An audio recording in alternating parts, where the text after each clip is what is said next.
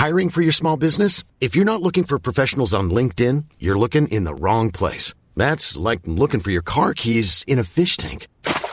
LinkedIn helps you hire professionals you can't find anywhere else, even those who aren't actively searching for a new job but might be open to the perfect role. In a given month, over 70% of LinkedIn users don't even visit other leading job sites. So start looking in the right place. With LinkedIn, you can hire professionals like a professional. Post your free job on linkedin.com slash people today.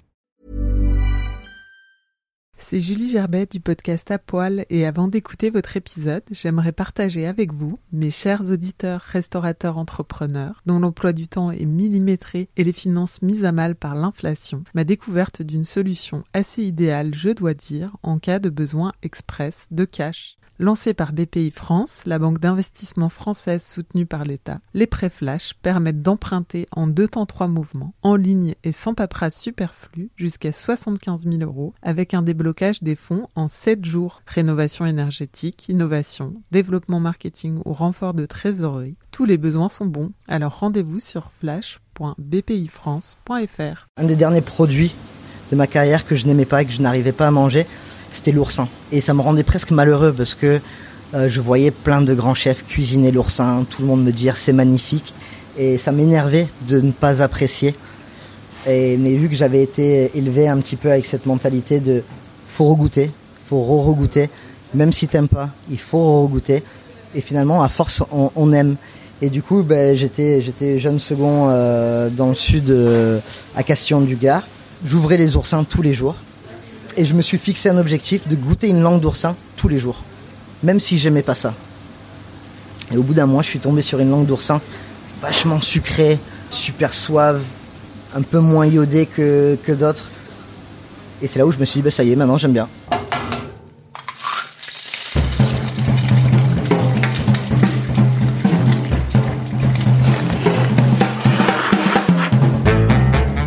Bonjour, vous écoutez À Poil, le podcast qui met à nu les chefs.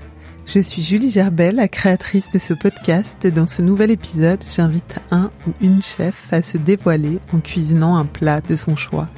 Aujourd'hui, Thomas Chichol m'a choisi de partager une recette de sa région d'origine, la Catalogne, que lui préparait sa grand-mère, Louillade.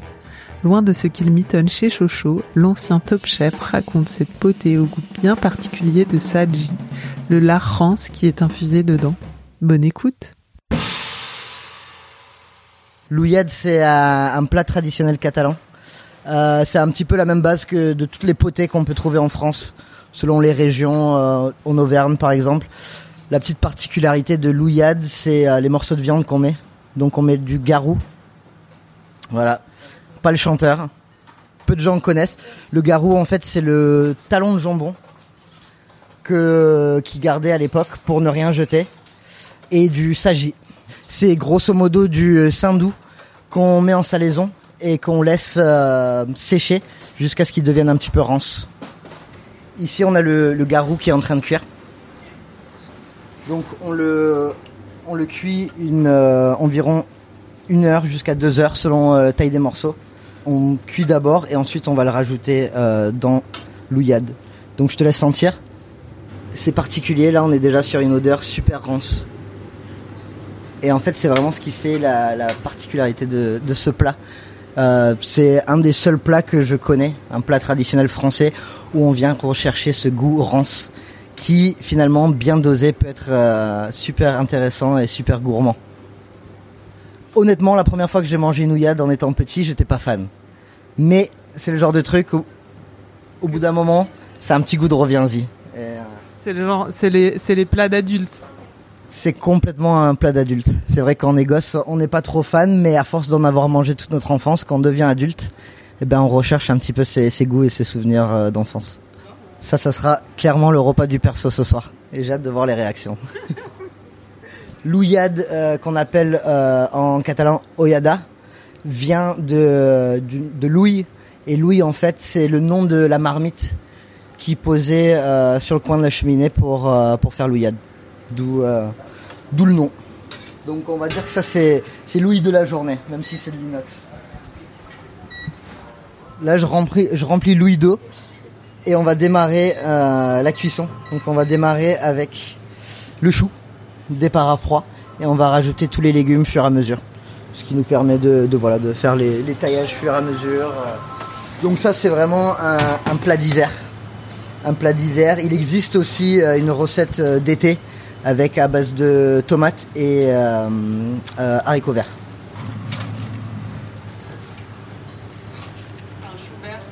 C'est un chou vert classique exactement. C'est vraiment j'ai envie de dire c'est quasiment la même base qu'une potée euh, auvernette. Euh, c'est vraiment le, garou et le sagi qui font euh, que c'est une nouillade et qui a ce goût bah, qui change des autres régions. Je cuisine ça souvent de plus en plus. Je trouve que en, vieillissant, en grandissant, on revient plus sur voilà ce qu'on connaissait. J'ai ma grand-mère qui qui vieillit à grande vitesse, donc dès que je rentre dans le sud, j'essaie de prendre du temps pour cuisiner avec elle, retrouver un petit peu, fouiller ses carnets de recettes. Et puis euh, forcément, je pense que quand on est chef, on est attiré par euh, par ces personnes qui nous ont inspirés. Euh, et, ma grand-mère, il m'a fallu de nombreuses années de ma carrière pour me rendre compte que elle faisait partie de mes influences. Pour moi, c'était c'était un peu bateau, c'était un peu normal. Je pense que tout le monde a une grand-mère qui cuisine bien. On dit souvent que notre grand-mère c'est celle qui cuisine le mieux. Euh, mais en tout cas, ben, ça m'attire de plus en plus de, de regoûter ces plats euh, de mon enfance. Quoi. Et, euh, puis surtout, moi, en règle générale, dans ma cuisine, j'essaye toujours de voilà d'innover, d'être à la recherche, mais je trouve que c'est important de ne pas oublier la base de la cuisine. il faut voilà, il faut respecter les, traditions. Et voilà, moi qui suis assez friand de saveurs et d'associations un peu particulières, qu'on n'a pas l'habitude de manger, ben, je trouve que le sagi est un ingrédient super parce que je, je connais aujourd'hui très peu de chefs qui utilisent euh, ce goût rance euh, à son avantage. Et, et pourtant, c'est un plat qui, qui date depuis euh, des centaines et des centaines d'années. Donc là, tu mets tes petits choux, tu les laisses cuire. voilà, là, on va les laisser tranquillement. C'est vraiment un plat super simple, mais qui prend beaucoup de temps. Et, et souvent, les bonnes choses, ben, ça prend du temps. Euh, là, pour le coup, on est vraiment sur, euh, sur, euh, sur l'osmose, quoi. On est vraiment sur voilà, cette grosse potée avec toutes ces saveurs qui vont se mélanger. Le lard, il va prendre le goût du chou. Le chou, il va prendre le goût du lard. Le bouillon, il va vraiment, il sera parfumé de, toutes ces saveurs. Donc là, je vais commencer à, tailler le reste des légumes et on va les incorporer petit à petit. Donc le sagi aussi, faut y aller vraiment avec avec parcimonie quand même parce que c'est très puissant est quand même euh, assez particulier. Donc euh, moi je conseille plutôt d'y aller euh, soft et, puis rajouter fur et à mesure si besoin. Et, moi, en temps normal, je suis vraiment pas fan de, cuisiner la charcuterie. Pour moi, ça fait partie de ces produits finis qui se mangent tels quels. Souvent, quand on cuisine du, du, jambon cru, ça fait ressortir le sel, ça devient un petit peu imbouffable. Et pour moi, aujourd'hui, c'est vraiment la seule recette euh, classique que je connais où euh, ça vaut le coup et en fait c'est super intéressant. Du coup, on n'ajoute pas de sel dans cette recette parce que euh, entre le sagi qui est salé et le garou, on a assez de, on a assez de sel. Donc voilà, là on a une petite garniture assez classique. bien sûr, ben, on taille tout en fonction du temps de cuisson. donc les pommes de terre, on va les tailler tout juste en quatre euh, voilà, le but c'est que ça parte pas en purée, qu'on se retrouve pas avec une soupe à la fin, euh, qu'on ait vraiment un bouillon clair et limpide, mais avec euh, voilà toute la garniture, tous les éléments, voilà bien cuits. on a aussi l'amidon de la pomme de terre. Je fais exprès de pas les rincer. ça va, ça va épaissir légèrement le bouillon, qui reste quand même liquide. Hein, c'est pas une sauce, mais voilà, ça aide à donner un petit peu de texture. Et comme beaucoup de plats dans, ce style, euh, toujours meilleur le lendemain. Dès qu'on le réchauffe, c'est encore mieux. Moi, comme j'ai grandi aux États-Unis, je venais en France que l'été. Donc je loupais euh, l'ouillade et donc ma grand-mère en fait elle, euh, elle me congelait des portions l'hiver pour me les ressortir l'été. À New York on trouve tout type de cuisine sauf l'ouillade. Et je ne connais aucun restaurant hors la Catalogne qui sert de l'ouillade. Et même en Catalogne, c'est devenu quasiment impossible de manger de l'ouillade au restaurant. Euh, on en fait de moins en moins. C'est vraiment quelque chose qui, qui se perd. Et, euh, et puis ben, moi je trouve ça quand même super important de, de garder ces traditions. qu'on ait des cuisiniers qui, qui se régalent à, cuisiner ces, ces, plats traditionnels. Sinon, c'est un savoir-faire qui, qui, va se perdre avec le temps, quoi. Et c'est quand même, c'est quand même dommage. Oignon, on va simplement couper en deux. Ça suffit largement. Voilà, une fois qu'on a une bonne cuisson, la dernière étape, ce sera de rajouter les haricots blancs, donc les, les les mounjettes comme on dit euh, en Catalogne.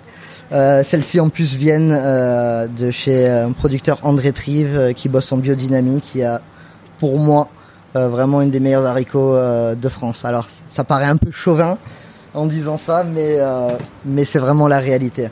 Il fait il fait partie des trois sols les plus vivants de France et ben, tout ça ça fait la différence. Un petit peu de céleri, céleri branche. On va l'éplucher légèrement. Pour le coup, le céleri branche est vraiment une garniture c'est quelque chose qu'on va manger. Souvent, c'est un, légume, nous, dans la cuisine française, qu'on, utilise, qu'on infuse et qu'on jette ensuite. Euh, voilà, je pense euh, notamment à, tous les jus, les, jus de viande qu'on, peut faire qui font partie de la, cuisine française. C'est quelque chose qu'on jette.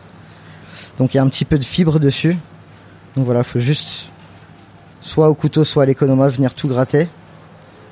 Voilà, pour avoir quelque chose d'assez fondant et pas trop, euh, pas trop fibreux. Bon, ça continue à cuire. Combien de temps? Donc, euh, j'ai peut-être pas choisi le, meilleur plat parce que c'est très long. Euh, mais voilà, là déjà, on voit que le chou commence à tomber. On va aller voir le, garou à côté pour, pour, voir où il en est. Ça commence à s'effilocher. On a une vraie première cuisson. C'est clairement une odeur rance et souvent ça, répugne, ça, donne pas envie. Mais, euh, mais voilà, comme, comme je disais tout à l'heure, euh, c'est question d'équilibre et de quantité et bien dosé, euh, ça peut être ça peut être génial, ça peut être super intéressant. je vais laisser cuire encore un petit peu, mais bon, on va on va vite le remettre avec le reste. Ma mère, elle a toujours cuit les haricots à part pour les rajouter à la fin. Il y a plusieurs écoles. Euh, je pense qu'il doit avoir des milliers de recettes douillades parce que c'est très familial, c'est très personnel. Donc la plupart des gens vont dire non, c'est pas comme ça qu'on fait une ouillade. Euh, ma grand-mère, elle faisait comme ça. Est-ce qu'il y a une vraie recette, une juste recette? Je pense pas. Euh, et eh ben moi, je le fais comme ma grand-mère, clairement. Clairement. Et donc je les ai cuits à côté. Il manque vraiment juste un tout petit peu de cuisson. Euh, et on va terminer la cuisson dans l'ouillade pour quand même qu'il y ait un, petit peu d'osmose. Ça nous permet aussi d'avoir une juste cuisson, euh, de pas avoir les, euh, les, les moonjets qui, qui s'éclatent complètement. Comment t'es arrivé dans la cuisine?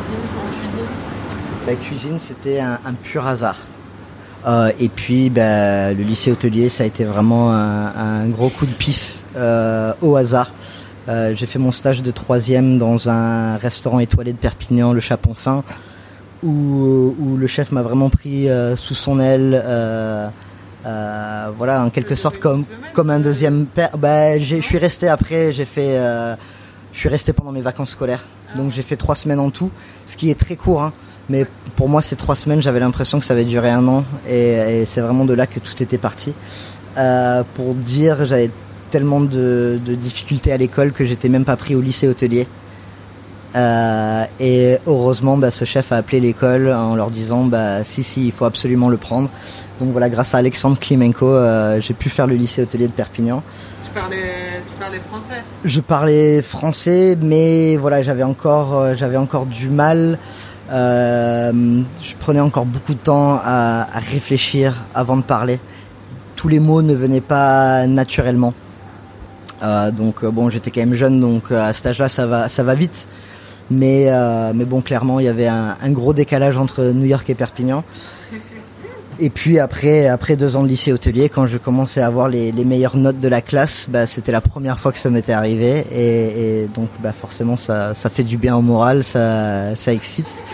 Euh, je travaillais toujours l'été pour, pour me faire un petit peu d'argent de poche aussi. Euh, dans la restauration, les vacances scolaires, alors que bah, tous les élèves de ma classe profitaient de leurs vacances. Moi, je faisais ça strictement euh, pour l'aspect financier. Et puis, en fait, je me suis rendu compte qu'au bout de trois ans, ben, j'avais beaucoup plus progressé d'eux que euh, parce que ben, été après été, je continue à cuisiner. Et, le jour où je me retrouve être le meilleur de ma classe, euh, c'était la première fois que ça m'arrivait de ma vie. Donc, Donc bah, déjà une fierté qui, qui donne envie de, de se pousser et, vraiment bah, la passion c'est venu c'est venu avec le temps quoi. C'est venu avec le temps mais vraiment euh, première euh, premier TP de cuisine, hein, j'ai épluché une pomme de terre en carré. Mon prof il m'a dit toi tu seras jamais cuisinier. J'étais euh, le plus nul de toute la classe mais je pars du principe que quand même le plus important dans la vie c'est la motivation, c'est la détermination et si en, en général si on veut quelque chose on se donne les moyens et on y arrive quoi. Tout simplement. Tu as travaillé d'arrache-pied. J'ai j'ai travaillé d'arrache-pied pendant des années, encore aujourd'hui, mais je pense que bah, c'est grâce à ça euh, euh, que j'en suis arrivé là quoi. Ma première place de sous-chef euh, était dans un restaurant une étoile euh, dans le Gard. J'avais seulement 21 ans. J'avais vraiment pas le niveau pour. Du coup, ben voilà, je faisais mes 45 bornes en voiture pour aller au boulot. J'arrivais à 6 heures du matin. Je bossais jusqu'à 8h30. À 8h30, je clinais la cuisine, je sortais, je faisais une sieste dans ma voiture et je faisais semblant d'arriver à 9h comme tout le monde. J'ai fait ça pendant un an pour, euh, pour tenir ce poste auquel j'avais clairement pas le niveau. Et puis, ben, mine de rien, c'est euh, voilà, ce, genre de travail acharné qui, euh, qui nous font progresser à grande vitesse, quoi. Les débuts à Paris, donc voilà, on travaillait 18 heures par jour. On mangeait pas. On n'avait pas le temps de manger, ni midi, ni le soir. Du coup, ça soude. Je me suis fait des super copains. Mon pote Gianmarco Gorni, euh, mon ami Julien Pensier. euh, enfin voilà, on s'est fait une bonne bande parce que mine de rien, quand on vit des, moments intenses comme ça, ça, soude. Et, euh, voilà, c'est de là où est venu mes, premières amitiés, mes premiers liens à Paris. Comment tu as postulé Ouais, alors ben ça c'est donc euh, voilà ensuite moi j'ai enchaîné avec euh, avec le mandarin oriental parce que j'avais toujours été super fan du chef Thierry Marx et toujours dans ma quête euh, d'être plus technique. Voilà, je voulais absolument travailler aux côtés d'un chef qui faisait un petit peu de cuisine moléculaire.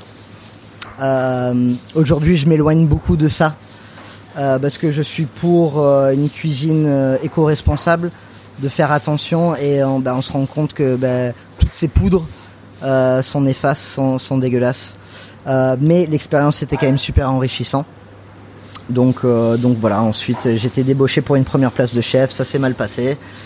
Je me retrouve au restaurant Le 6 Paulbert, euh, super, avec Bertrand Elboineau, qui est vraiment pour moi un, grand restaurateur qui a tout compris.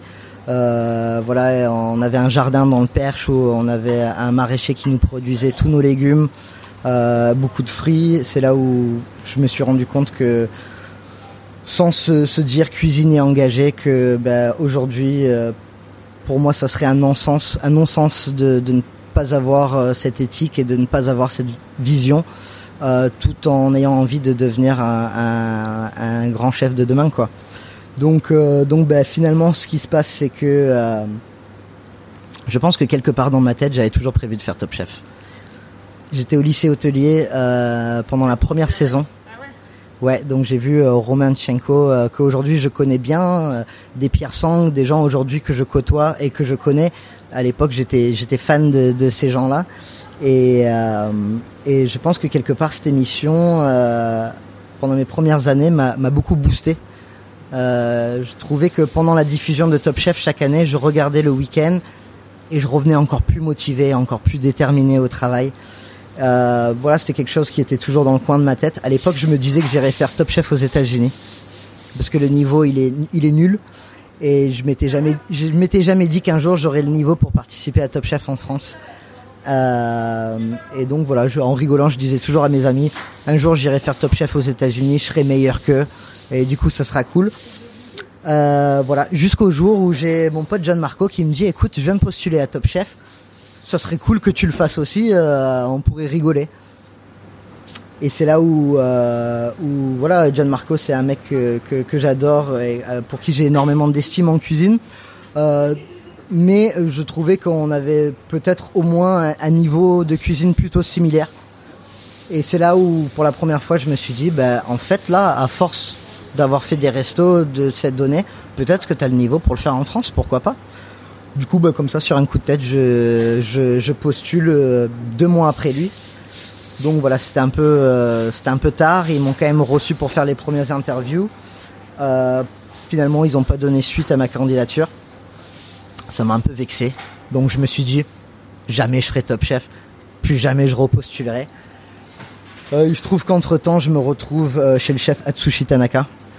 Euh, à, à, ce moment-là, où on se retrouve en, en plein premier confinement euh, du Covid. Et là, en fait, j'ai euh, M6 qui m'appelle et qui me disent bah écoute, je pense qu'on s'est un peu trompé. On aurait dû te prendre. Est-ce que ça te dit pas de participer à la prochaine saison? Donc j'ai dit je sais pas. Je vais y réfléchir parce que voilà, des fois je suis un peu un sale gosse. j'ai pas j'ai pas mis trop longtemps quand même à les rappeler, leur dire ok, on retente le truc. Donc donc on a relancé tous les interviews, tout ça. Euh, moi, par respect euh, d'Atsushi, j'ai pas osé lui en parler parce que voilà, je me suis dit euh, s'il se dit que son sous-chef n'est pas capable d'être pris à Top Chef, ça va lui foutre la honte. Donc je me suis dit, je lui en parle pas. Si je suis pris, je lui explique, et si je suis pas pris, je dis rien et il s'est rien passé. Euh, sauf que ben un jour je me retrouve en vacances à Perpignan et la production de M6 appelle directement au restaurant.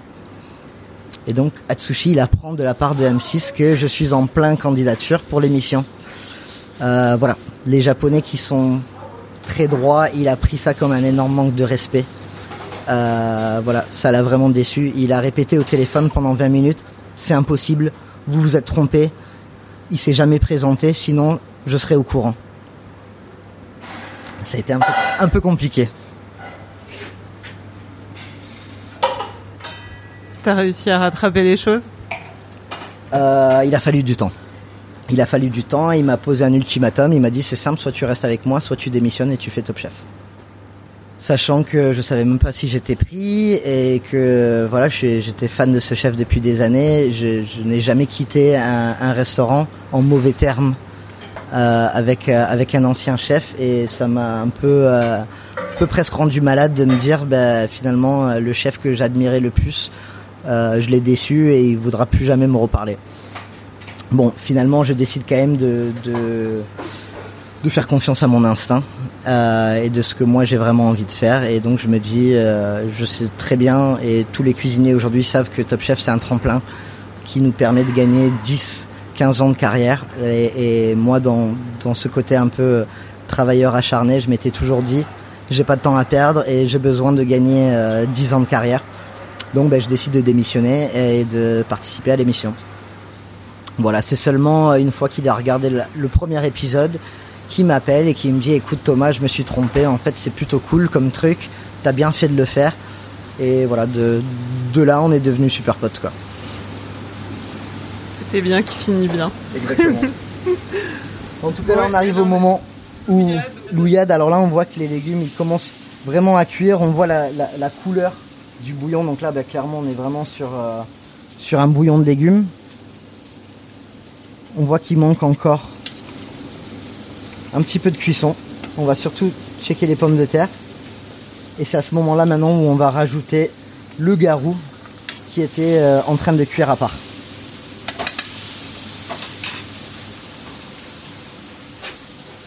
Mais on va vraiment terminer la cuisson dans ce mélange pour créer l'osmose. On va rajouter un petit peu de, de jus de cuisson aussi. Complètement, complètement au pif. Là, c'était au feeling. Au pif maîtrisé. Au pif maîtrisé. On va, on va quand même goûter maintenant pour commencer à se poser quelques questions. Voilà. Là, pour moi, on est vraiment encore trop sur, euh, sur le légume.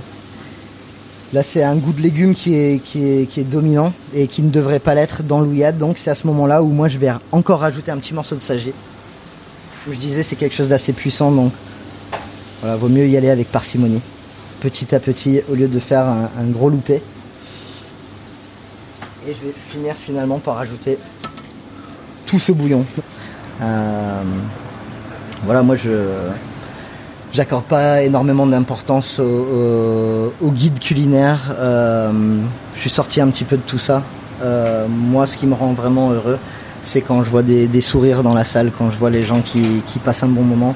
Euh, C'est-à-dire, moi, je fais pas ça. Je fais pas ce métier, j'ai pas ouvert ce restaurant pour être dans certains guides, pour avoir certains prix. Je pense que ça c'est une mentalité un peu néfaste qui peuvent rendre énormément de cuisiniers malheureux. Moi je fais ce métier pour, pour me faire plaisir, pour prendre du plaisir et pour donner du plaisir aux autres. Et si je vois que moi je prends du plaisir et que les, les clients aussi, c'est que euh, j'ai tout gagné. Et le reste, euh, je m'en fous. Est-ce que ton nouillade va faire plaisir au, au repas du perso? J'en suis pas sûr. Je sais pas parce que euh, c'est pas quelque chose qu'ils avaient l'habitude de manger. Alors je pense qu'ils vont, ils vont, ils vont saluer les traditions et, euh, et, et voilà toutes ces choses-là. Ils savent que ça fait partie un petit peu de- de- des plats de mon enfance. Donc je pense que personne n'osera me dire que c'est pas bon. Mais il se peut qu'il y en ait certains qui n'apprécient pas forcément. Mais aussi, euh, pour moi, ben, le goût vient avec euh, l'éducation. Et moi, j'ai eu ben, la chance d'avoir ben, d'avoir toute ma famille euh, côté catalan qui, qui m'ont fait manger tous ces plats. J'ai eu la chance d'avoir mon père aussi qui cuisine très bien et, euh, et qui m'ont euh, ben, plus ou moins forcé à manger pas mal de choses. Alors on dit aujourd'hui que c'est un peu abusé des enfants de leur dire que tu sors pas de table ta- tant que t'as pas fini ton assiette. Mais quelque part c'est peut-être grâce à, à cette éducation que j'ai appris à tout apprécier. Tu aimes l'ouillade aujourd'hui C'est comme ça que c'est pour ça que j'aime l'ouillade aujourd'hui. Euh, tu as une petite anecdote que j'ai euh, euh, un des derniers produits de ma carrière que je n'aimais pas et que je n'arrivais pas à manger, c'était l'oursin. Et, ça me rendait presque malheureux parce que euh, je voyais plein de grands chefs cuisiner l'oursin, tout le monde me dire c'est magnifique et ça m'énervait de ne pas apprécier. Et, mais vu que j'avais été élevé un petit peu avec cette mentalité de faut regoûter, faut re-regoûter, même si t'aimes pas, il faut re-regoûter. Et finalement, à force, on, aime. Et du coup, ben, j'étais jeune second euh, dans le sud, euh, à Castillon du Gard, Euh, et j'ouvrais les oursins tous les jours. Et je me suis fixé un objectif de goûter une langue d'oursin tous les jours, même si j'aimais pas ça. Et au bout d'un mois, je suis tombé sur une langue d'oursin vachement sucrée, super suave, un peu moins iodée que, que d'autres. Et c'est là où je me suis dit, bah, ça y est, maintenant j'aime bien. Et donc je me suis auto-forcé, auto-appris à, aimer. Euh, je veux tout savoir, je veux tout aimer. Et quand on veut, on peut. Donc euh, je voulais aimer l'oursin. J'ai réussi, maintenant j'adore ça. Donc là, on, attend tranquillement la fin de cuisson. Et voilà, la bonne cuisine, ça prend du temps. Faut pas, faut pas brusquer, faut pas forcer. Euh, là, si je commence à me dire, ma viande elle est pas cuite, je vais donner une plus grosse ébullition. Qu'est-ce que je vais faire? Je vais rétracter les chairs. Ça va devenir immangeable. Euh, voilà, tous ces plats un peu classiques, les, les potés, les ragoûts, euh, tous ces plats vraiment typiques et traditionnels, ça, prend du temps. C'est vrai que peut-être qu'à l'époque, on avait plus le temps de cuisiner à la maison. Aujourd'hui, ça se perd, tout le monde travaille, euh, c'est boulot, métro, dodo, donc c'est assez compliqué finalement de, de- préparer euh, des, de l'ouillade à la maison quand on est euh, père ou mère de famille. Euh, ce qui est triste, mais c'est comme ça aussi, on, vit avec notre époque. Euh, faut qu'on arrive à trouver l'équilibre entre, euh, entre tout ça. Euh, et moi, de temps en temps, prendre le temps, me laisser le temps de faire une ouillade, ça, ça, m'apaise presque. Je trouve ça reposant. Donc euh, voilà, ça sera prêt quand ça sera prêt. C'est pas à nous de choisir. Tout là, c'est, je commence à voir commence à voir l'odeur, cette odeur un peu rance. Donc là, maintenant, je vais ra- rajouter les haricots. Le boudin, on va, on va vraiment juste le déposer pour le pocher tout doucement. On va éviter de le, le percer ou de l'éclater. Donc voilà, moi souvent, je rebalance un peu de garniture par-dessus pour être sûr qu'il soit bien, bien énervé, bien dans l'eau. Voilà, là on est sur euh, encore un, petit quart d'heure de cuisson. Et après on sert. Nature, euh, assiette creuse, euh, voilà. Tout simple. Ça aujourd'hui c'est encore quelque chose qu'on fait un peu pour les, fêtes de village, les choses comme ça.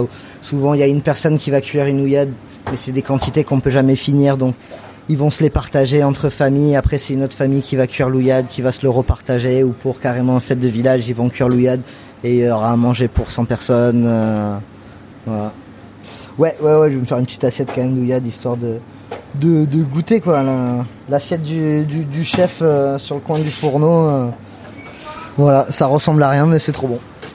Je sais que ça va pas plaire à tout le monde, mais moi ça me plaît. Au pire, je le mangerai pendant deux semaines tout seul ça m'ira très bien.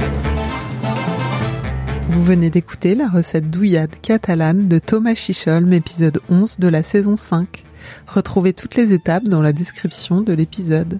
Vous pouvez également suivre Thomas Chicholm et Chocho sur Instagram. Vous pouvez retrouver les précédents épisodes sur votre appli préférée ou sur le site apoil-lepodcast.com et suivre Apoil Podcast sur Instagram. Cet épisode a été monté par Garance Munoz, musique par Santiago Walsh. À bientôt pour un nouvel épisode d'Apoil.